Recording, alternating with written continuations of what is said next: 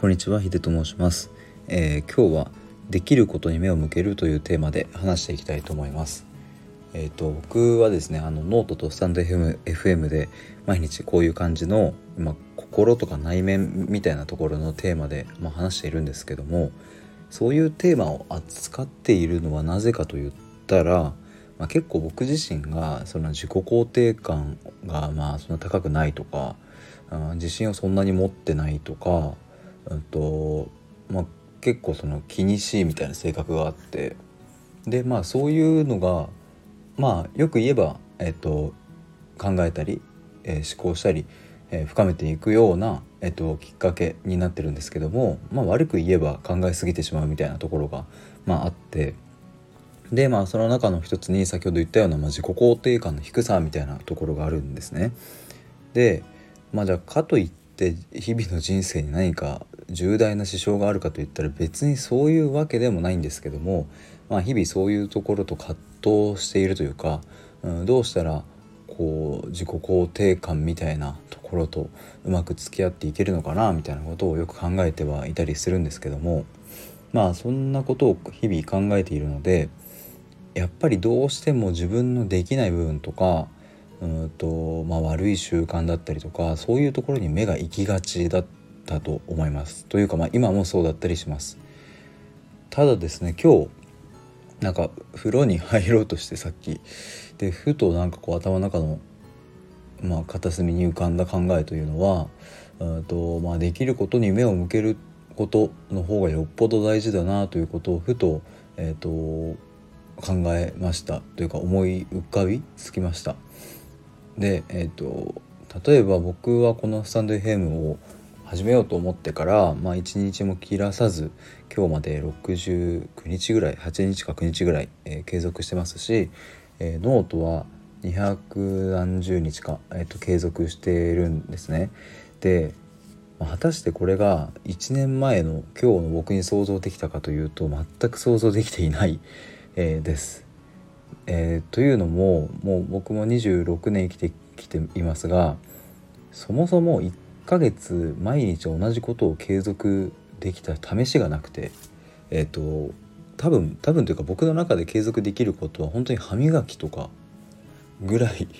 なあと飯食うとかそのぐらいのレベルでしか継続できていなかったです。本当にこれはもう社会人の時も大学生の時も高校生の時もそうでした。野球やってる時も例えば素振りするってなってもじゃあ本当に毎日1ヶ月2ヶ月3ヶ月とずっと毎日500回素振りしてたかというと1日は絶対空くしいやもっと空いていたと思います。ではそんな自分が2021年の元旦からノートを始めてこうして今日まで継続してきたりとか、まあ、スタイフも始めるぞって思ったらまあ約2ヶ月ちょっと継続できていたりとか、まあ、そういうのを考えるとうんとダメな部分はもう死ぬほどありますけどいいいい部分なんか進化してる部分っていうのは1個2個とちょっとずつ増えてきているなというのを、うんと、風呂に入る直前に思ったという感じです。まあ皆さんもあのまあそもそも自己肯定感が高くというか自信を持ってやってる人はそもそもこういう言葉にすら出会わないとは思いますがうん、やっぱり心のどこかでわ自分ってなんかやっぱダメだなとかなんかこういう習慣早く断ち切んなきゃなとかダラダラしちゃうの直さなきゃなみたいななんか思ってずっと自己否定しちゃうみたいななんかそんな人はあのぜひそのできることできていることに目を向けるっていうのも一つありなんじゃないかなというふうに思ってます。まあ、僕はそのノートスタイフだけではなくて、まあ、例えばダイエットっていう、まあ、そんな大掛かりなもんじゃないですけどまあ、去年と比べたらまあ平均して5 6キロぐらいは体重は落とせてそこをキープできているようになっているなとかうんと一応昨日からランニング始めて、えー、2日連続で 朝ランニングできたなとか、うん、そういうふうに思い返してみると意外とできていることってあるなというふうに思ってます。まあ、ただですねあの今現在何もできてないやってないっていう状況の場合もあると思っててそれはもうまさしく、えーと、1年前2年前の僕とかはもう何をしてるんだろうみたいな感じだったりしたのでただまあそういう時ってうんと、何かをしなきゃって思うけど体が動かないみたいな状態だったりもすると思うんですけど、まあ、結論そういう時はなんか何もしなくていい いいんじゃないかなと思います。まあ、あの本当に、まあ、人生はいつ終わりが来るかわからないのでそんなあの甘いことは言ってらんないっていう意見もごもっともだとは思うんですけども、まあ、無理に体を動かそうとしたところで、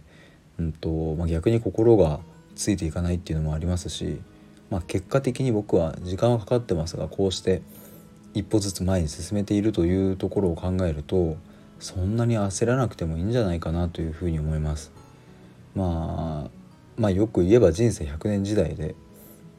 まあそこに甘んじてじゃあまあ明日でもいいやっていう話ではないんですけど、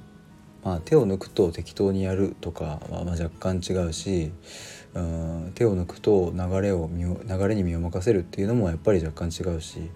うんなんかそういうバランス感覚を持っていければ気づいたら1年後とかに何か一つ大きなことがいや小さなことでもできているんじゃないかなというふうに思うので、まあ、焦らずじっくりいきましょうという感じでした。まあ、そんな感じで、えー、今日は終わりたいと思います。毎日、えーと、こういった感じで気づいたこととか、うんと、思考を深めるといった内容で、えーと放送しています。ノートの方も毎日更新しているので、是非概要欄から飛んでみてください。